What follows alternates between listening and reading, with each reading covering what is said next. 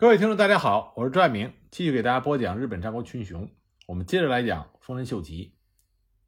那丰臣秀吉他发动侵朝战争的主要原因是什么呢？首先，国内的兼并战争所培植起来的大封建主的扩张领土的欲望，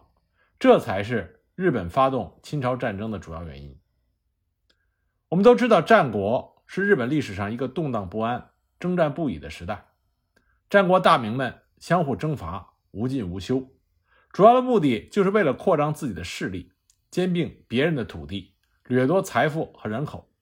最后消灭别人，自己取得胜利，进而统治整个日本。战国的发展趋势都是从弱小的战国大名和小封建主被吞并或者被削弱，而强力的战国大名不断的兼并别国，不断的取得胜利，从而成为一个地域的强国。那么，在这种过程中，就培养出了日本的大封建主好杀成性、勇武好斗、扩张领土、掠夺财富、抢夺人口的本性。以丰臣秀吉为首的这些大封建主，他们是战胜者，从战争中得到了最大的实惠，占领了大片的领土，领有大量的人口，也获得了大量的财富。那么这一方面呢，就为丰臣秀吉为首的大封建主。发动侵朝战争奠定了物质基础，更重要的是，这个过程大大刺激了他们扩张领土、疯狂向外进行侵略的野心和胃口。人类对领土的欲望、财富的渴求、权势的垂涎，是贪得无厌、没有止境的。当日本统一之后，已经无地可占、没有财富可夺的情况下，这些日本的大封建主们自然的就把贪婪的目光投向了。隔海相望、辽阔富庶的朝鲜、大明两国，而丰臣秀吉很早就表现出称霸亚洲的决心。早在九州之役结束之后，他就定下了入侵大明国的计划。他的计划是先派兵占领朝鲜，然后自己渡海去大明，定居在宁波市，然后占领天竺，再派丰臣秀次占领大明的首都北京，并且奉。正亲听天皇迁都北京，在统一日本之后，丰臣秀吉就开始着手实现称霸亚洲的事业。他曾经先后派遣使者前往朝鲜、琉球、吕宋、高山国、暹罗王朝、澜沧王国、大越、占城、莫尔帝国、葡萄牙属印度以及葡萄牙属澳门等国家和地区，要求他们向日本称臣，并且协助日本攻打大明。不过当时没有一个国家理会他，甚至琉球王尚宁还派人向大明报告了此事，建议大明提前防备。从丰臣秀吉的这些举措上，就可以看出他的野心。那丰臣秀吉他并不是代表他个人的想法，实际上日本战国的那些大名们也都对朝鲜和大明朝垂涎欲滴，比如说龟井自举。就想得到中国浙江的台州，并且经秀吉的许可，自称台州守。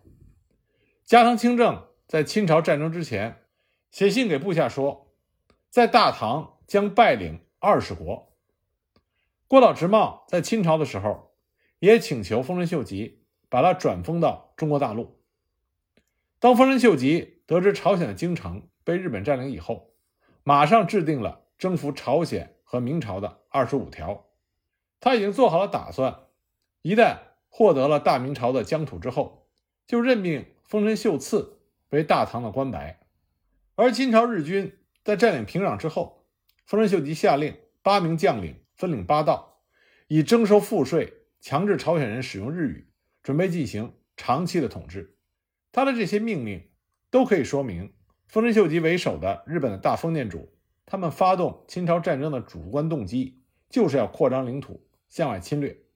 当然，我们这里也要看到，以德川家康为首的在关东东北地区的日本大明，对侵朝战争的态度比较冷淡。这只是因为德川家康他认为他的主要矛盾是在日本国内，而不是在海外，而这并不足以抵消以丰臣秀吉为首的其他的日本大明对向海外扩张的野心和热情。那么，丰臣秀吉发动侵朝战争的另外一个主要原因，就是豪商们积极向外扩大市场，进行经济掠夺。战国时代，日本经济得到了较快的发展。战国大名们为了加强领国内的封建统治，以应付兼并战争的需要，不但在政治上、军事上做了一些改革，在经济上也采取了富国安民及发展工商业的政策。所以，战国时代不论是农业、手工业、商业，还是外贸方面，都有所发展。在农业方面，由于兴修水利，广泛的使用了粪肥和畜力，改进了工具，推广了耕作技术。所以农作物的产量大为提高，而经济作物的种植也遍及全国。手工业方面，有一部分独立的手工业从农村家庭副业中分离出来，棉纺、制瓷、造纸、酿酒以及金银铜的采炼都有了进一步的发展。由于技术改进，出现了锻工、织工等几十种专门的行业。那么，由于农业和手工业的发展，再加上大明。保护商业的政策，商品货币经济也有了一定发展，出现了比较大的城镇。十九世纪末，全国已有二百多个，在城市里就出现了商业者，也就是听人阶级，涌现出一大批豪商，在城市里实行乐市、乐作制，保证了商业的经营自由。商业的发展就促进了外贸的发展，日本与朝鲜、西方、英国。葡萄牙、西班牙、荷兰的商船也络绎不绝，像博多、山口、界市这些城市，很快就变成了与明朝、朝鲜、亚洲诸国以及西方的英国、葡萄牙、西班牙等国的贸易中心。战国时代经济的发展，大批豪商的出现，不但要求要扩大国内的市场，推动国家的统一，也积极要求向海外发展，甚至要求垄断对外贸易。他们不仅有充足的经济实力，而且数量也大为增加，政治上也有越来越大的实力。这些豪商为了获得更多的利润，迫切的要求开展海外贸易。但他们不是一个独立的阶级，因为这个时候的日本还没有出现资本主义萌芽。这些豪商他们只能依附于大封建主，也就是日本大明。他们的成长和发展与大明们有着千丝万缕的血肉联系。因为扩张领土有利于他们的商业掠夺和赚取更大的利润，所以他们积极的支持日本大名们穷兵黩武、扩张领土的政策，并且给予了大量的经济支持。比如说，丰臣秀吉，他在统一日本的过程中和清朝战争中都得到了豪商的经济资助。那么，也正是因为他得到了豪商的经济支持，所以丰臣秀吉为首的大封建主们、日本大名们。也积极的支持豪商的开展海外贸易、向外掠夺，打开明朝和朝鲜门户的侵略政策，成为他们坚强的后盾和靠山。当豪商们要求发展中断已久的明日勘合贸易的时候，丰臣秀吉立刻发出了送银状，支持豪商打开朝明两国的门户。当豪商在明朝碰壁的时候，丰臣秀吉就发动战争，企图通过武力。来打开朝鲜和大明两国的大门，进行直接的占领，以达到豪商们掠夺的目的。这些豪商与日本大明们的利益是密不可分的。大明们的企图在于扩张领土、兼并土地、实行直接的占领；豪商们的目的在于向外进行商业掠夺，赚取更大的利润。双方各有侧重，但共同的目的都是要向外进行侵略扩张。其实，丰臣秀吉。想要对朝鲜和大明朝进行侵略的野心，很早就显露出来。早在公元一五七七年，信长还在世的时候，丰臣秀吉就对织田信长说：“臣借君之威武，迅速平定中国。这个中国指的是日本本州，而君家的宿将老臣未取得领土者极多，亦将中国分与之。臣更拜命征伐九州，亲平该地。”并且率军进入朝鲜，席卷明朝四百余州，以为皇国之版图。公元一五八七年，日本统一战争正在进行的过程中，当时丰臣秀吉亲征九州。他在五月二十九日给他的爱妾写的信中说道：“应督促朝鲜入朝，派吉使去对马，在我生存之年，是将唐之领土纳入我之版图。”公元一五九零年十二月，丰臣秀吉写给朝鲜王的信中，他说：“我要想借贵国的道路，渡越山海，直攻民国，使四百州规划我国风俗，施行千万年的王化。”他的这种野心勃勃的叫嚣有很多。从这些话中可以看出，丰臣秀吉侵略朝鲜、征伐大明、想要称霸亚洲的企图。不是一天两天形成的，而是在日本长期内战和统一战争中逐渐产生和发展起来的，最终付之于行动。这也反映了以丰臣秀吉为首的这些日本大名们和豪商们，在内战与统一战争中，由于不断的胜利，他们开疆扩土的野心也变得越来越强烈和突出。只要他们对外扩张的行动不撞南墙，他们就会不断的扩张出去。这是以丰臣秀吉为领袖的日本大名和豪商们的共同愿望和意志，而这里我们要注意到，丰臣秀吉每次谈到征伐大明的时候，都提到他占领大明之后要分与之，也就是说，他会把占领朝鲜和大明两国的土地分给日本大大小小的封建主，满足他们的领土要求。这也证明了丰臣秀吉发动侵朝战争。他所代表的并不是他个人的野心，而是整个日本战国统治阶级共有的愿望和想法。那么，对丰臣秀吉这些日本大名和豪商们，他们对外扩张的野心起到进一步推波助澜作用的，是他们在勘合贸易、武装走私、倭寇劫掠中所获取的巨大利益。自南北朝足利义满与大明永乐皇帝在一四零三年十月。签订了明日勘合贸易之后，明日之间的贸易不断，日本在勘合贸易中获得了巨大的经济利益，明朝的大量铜币财富源源不断的流入了日本，这不但促进了日本经济的发展、社会的进步，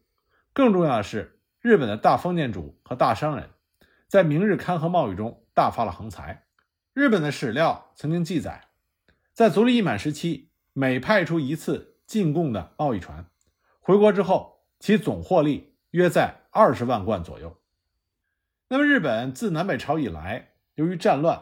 在大封建主的支持下，由日本失意的武士、浪人以及失业的农民、手工业者和商人组成了强盗队伍，这就是我们所熟知的倭寇。他们成群结队，对朝鲜和中国的沿海地区进行武装走私和劫掠活动，时间长达二三百年。给朝鲜和中国沿海地区的人民生命财产造成了严重的损失，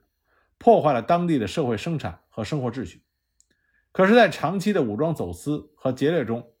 日本的海盗、武士、浪人，特别是大封建主和大商人们，都大发横财，积累了大量的财富。从勘合贸易以及武装走私和倭寇劫掠中，日本的统治阶级，特别是其中的大封建主、大商人，他们都是最大的受益者。他们得到的好处是无法估算的，而这些好处是他们心中美好的记忆，具有极大的诱惑力，让他们总想着要重温旧梦。公元一五六六年，也就是明朝嘉靖四十五年，明朝沿海地区的倭寇由于大明军民的同仇敌忾，共同努力，已经基本肃清。那丰臣秀吉统一日本之后，也正是大明朝刚刚肃清倭寇不久。人们对倭寇的恶感未除，所以当时持有朱印状的日商到达明朝港口被拒之门外，这就从根本上触动了日本大封建主和大商人们的经济利益和他们以往一切的想法和做法。那么，他们为了自己的阶级利益，想要通过发动战争实行武装侵略，就变成了必然。公元一五九二年，丰臣秀吉出兵十四万征伐朝鲜。兵员以西日本诸大名为主，其中以宇喜多秀家为元帅，小西清长、加藤清正为先锋，酒鬼加隆为水军的指挥官，步兵十四万，水军八千二百五十人，战舰七百多艘。公元一五九二年四月，跨过了朝鲜海峡，在釜山、庆州一线登陆，正式拉开了侵略朝鲜的序幕。那么，关于日本侵朝战争。我们在日本群雄系列里多次提及，在另外一部明朝抗击外寇将领的专辑中，也多次提及，所以这里呢，具体的战事就不给大家重复讲述了，因为毕竟丰臣秀吉本人并没有去朝鲜。我们还是从全局上来谈一谈丰臣秀吉他所发动的侵朝战争最终失败，那么他给日本带来了什么？那么首先在经济上，他使日本遭到了严重的损失，给日本人民带来了空前的灾难。两次大的战争，日军的伤亡情况非常严重。一五九三年二月八日，朝明联军攻陷平壤，斩获了日军首级一千二百八十五个，烧死淹死者达到上万人。一五九八年十二月十六日，明朝联军在陆良海面的最后一次海战中，岛津义弘部损失惨重，其他日军将领立花宗茂、高桥统增也损失了。一定数量的部队，战争永远是需要经济作为后盾的。换句话说，所有的战争都烧钱。那在清朝战争中，日军和大明朝鲜联军在海上曾经多次交战，日本水军舰只的损失是相当严重的。一五九二年六月十六日，玉浦海战，朝鲜水军击沉日本船二十六只；合浦海战。又击沉日本船五只。十七日，赤真浦海战，朝鲜水军烧毁日船十三只。八月十四日，咸山岛海战，击沉日船五十九只。八月十六日，安古浦海战，击沉日船四十一只。而最大的一次胜利，是一五九七年十二月十五日，陆良海战中，朝明联合舰队击沉了日舰四百五十只。也就是日本在第一次侵朝战争中损失了船只三百一十五只，第二次侵朝战争中损失了船只五百五十只，两次战争一共损失了八百六十五只船舰。正是因为明朝水军联手的沉重打击，这在军事上使得丰臣秀吉水陆并进的计划彻底破产，而损失掉的这八百多只舰船，也在经济上。给日本造成了巨大的损失。另外，在整个战争过程中，明朝联军和朝鲜义军也缴获或者烧毁了不少日本的军用物资和粮食。丰臣秀吉所发动的侵朝战争，总动员兵力达到了三十多万人，投入朝鲜战场的作战人员近二十万。战争持续了七年之久，虽然中间有三四年处于停顿状态，但是留住朝鲜的日军。还是要消耗掉大量物资的。由此可见，清朝战争对日本的物资损耗是巨大的。那一般来说，物资的损耗是由战胜之后所带来的巨大的经济利益来进行补充的。可是清朝战争，日本最后输了，这就意味着不仅是在军事上遭到了失败，而且在经济上也带来了巨大的负面作用。而除了经济上的负面作用，清朝战争的失败，给日本在军事、政治以及丰臣政权的延续统治上，都带来了深远的影响。关于这些呢，我们下一集再继续给大家分析。